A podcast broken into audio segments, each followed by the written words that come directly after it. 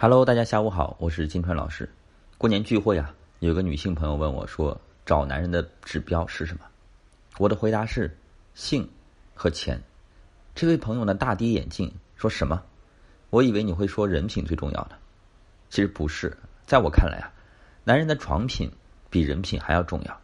在我们的传统意义上，说一个人的人品好，大多都是指这个人对我很友好。而如果一个人是一个没有原则的老好人，最容易获得人品好的赞誉了。但是性啊是私密的，是一个人脱下了文明的外衣之后的样子，是最能看出本性的。如果一个男人在床上从来没有前戏，每次都直奔主题，让你不舒服不说，等你有点感觉，他已经完事儿了。他要建立的关系可能都是需要以自我为中心的，身边的人只是为我所用而已。那么可能不仅仅是在性这件事情上，他不能照顾你的感受，在生活中的很多其他事情上，他可能依然会忽略你的感受，因为照顾他自己的感受才是最重要的。如果一个男人，你想跟他尝试一些性愉悦的方式，他说你怎么这么下流？只有坏女人才会这么想，那么他可能觉得只有坏男人、坏女人才会肆无忌惮的享受性。如果他是这么想的话，那么他就会在生活当中避免自己的性生活太过于丰富和充满乐趣，因为他要防御自己心中的那个坏。你们的生活可能因此而变得枯燥无趣，甚至是矛盾重重，因为他可能啊对满足你和满足自己都很抗拒。如果一个男人他总是对你缺乏兴趣，觉得性生活一年两次就行了，一次是你生日，一次是他生日。那么，他也许是害怕性，害怕性会给自己带来什么样的灾难和惩罚？也许他还没有长大，跟你发生性关系呢，就好像自己背叛了母亲那种感觉。那么，你始终都不会成为他最亲密的人。你们的关系啊，可能是类似于母子，而不能成为伴侣。这些种种在性上面的抗拒和羞耻，种种敷衍和忽视，所有的这一切。都不只是在说性，而是用身体在诉说他们的关系。你了解他的性，就了解了他怎么看待关系，尤其是亲密关系。比起了解男人的性，作为女性啊，更需要了解自己的性。很多女性在面对性的时候会害羞，在性这件事情上呢，不好意思表达自己的需要，害怕被拒绝。如果被拒绝的话，会感觉到羞愤，也会担心自己的身体会被挑剔。是不是皮肤不够白呀，腿不够直呀，腰不够细呀，顾虑重重。其实，当你在性当中有这些担忧的时候呢，你在建立其他关系的时候呢，也会有同样的担心。比如说，你会担心自己被挑剔，所以呢，什么都想做的最好，也不愿意给别人添麻烦，害怕被拒绝等等。所以，建立的很多关系都是表层而疏远的，担心自己做的不够好而被挑剔。所以想藏起自己所有的不好，而让别人看到所谓好的一面，总是展现好的一面，别人觉得我好像不需要任何人，所以关系自然就疏远了。这是一个死循环来的。我们要知道啊，性是最能够体验一个女性的自尊和价值感的地方，它能够明显的表现出你对自己的看法：我是不是好的？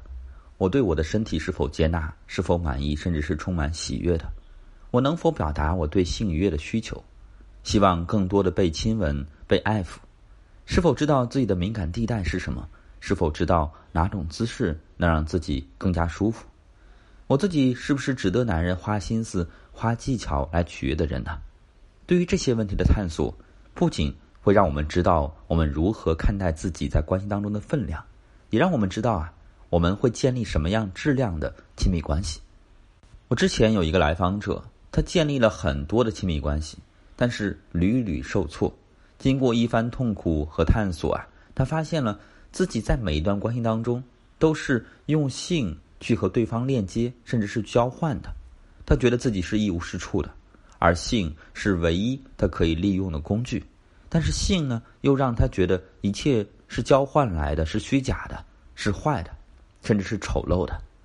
那么自然而然，他就很难去享受性这件事情。所以啊，对于这样的女孩子来说，对于她来讲的话，她想要享受性这件事情，就会需要很多的设置，比如说他会找一些非正当的关系，对方是有女朋友的、已婚的，不是一个好的人，没有正当工作，是混混等等。他总是会找到那些不是很好的人，这样呢，他在关系当中呢，就是总会是受伤的那个人。在后面的咨询当中，经过咨询才知道，原来这个姑娘呢，她儿时呢是有被猥亵过的，猥亵的对象呢是家里的亲人。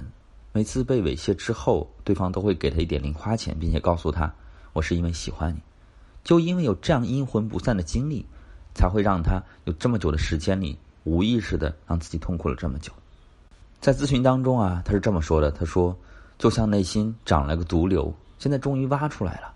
他明白这些伤害很多时候是他自己找的，他痛苦过很长一段时间。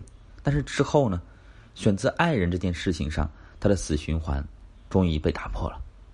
还有一点是值得大家注意的，就是在性上啊，上一辈的压抑或许会变成下一代的诅咒。一位母亲。”和丈夫离异多年，没有再嫁，她总是过多的关注女儿的行为，并把这些行为呢加上了性的色彩，总是不断的暗示女儿不要跟男生牵手、拥抱，拥抱的时候呢不要蹭到胸部，不要蹭到下面，私下相处的时候呢不要让别人摸到自己的身体敏感部位。结果就在这位母亲的严防死守下，女儿早恋，并且在十五岁的时候就有了性经历。母亲觉得愤怒而且可耻，其实这是意识层面的，没有被意识到的是，孩子的这些性的表达都是他一点一滴教会的，是女儿看到了母亲的压抑和渴望，为她的压抑付诸了行动。很多在性上压抑的女性啊，在跟孩子沟通的过程中，会制造更多的禁忌，而这些禁忌呢，通常很详细，听起来充满了诱惑。正是这些禁忌呢。刺激孩子去寻求尝试，这个就是我们潜意识里面想要的。很多时候，我们会看到我们的下一代性早熟、性经验早龄化，并不都是媒体宣传的原因，跟大批量的父母性压抑也相关，尤其是和母亲的性压抑有关。因为性带来的议题不胜枚举，比比皆是。但是性是隐私啊，我们对于性的认知呢，也是更加隐蔽的，所以这方面带来的问题。大家都想掩盖，在性这个问题上求助，也让很多人有所顾忌，难以启齿。如果你觉得自己在性上面有一些压抑的部分，有一些想要更多的探索的部分，那么有两种比较好的方式。第一个就是找心理咨询师一对一的进行分析；第二种方式呢，就是在有老师的带领下，有一些比较合适的工作坊中去探索。我们工作室呢，就一直有在做这样的咨询和工作坊。我们再回来说啊，说性真的那么重要吗？性的问题真的影响了我们的幸福吗？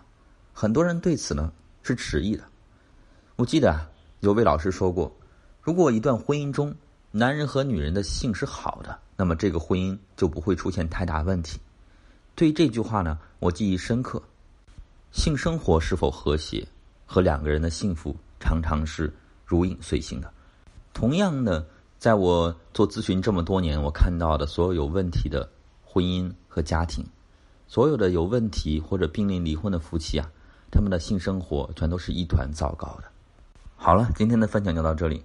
如果你在感情当中，在性上面，在自己心里的状态当中，觉得有一些困惑，想要解决又不知道怎么办的时候呢，你可以发私信给我，我来教你。